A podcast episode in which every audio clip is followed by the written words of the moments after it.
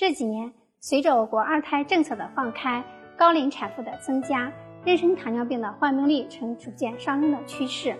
所以，好多孕妈妈就很担心：我的血糖增高会对我的宝宝有影响吗？我的宝宝会遗传糖尿病吗？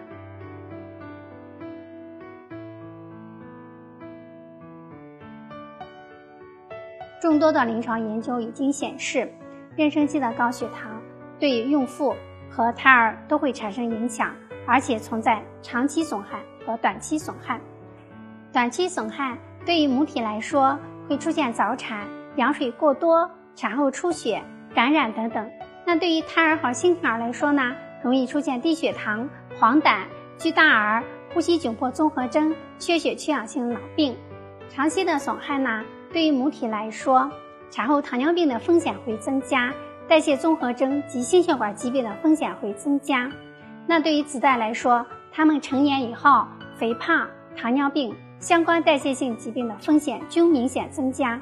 所以，我们应该关注妊娠期高血糖状态，积极的控制血糖。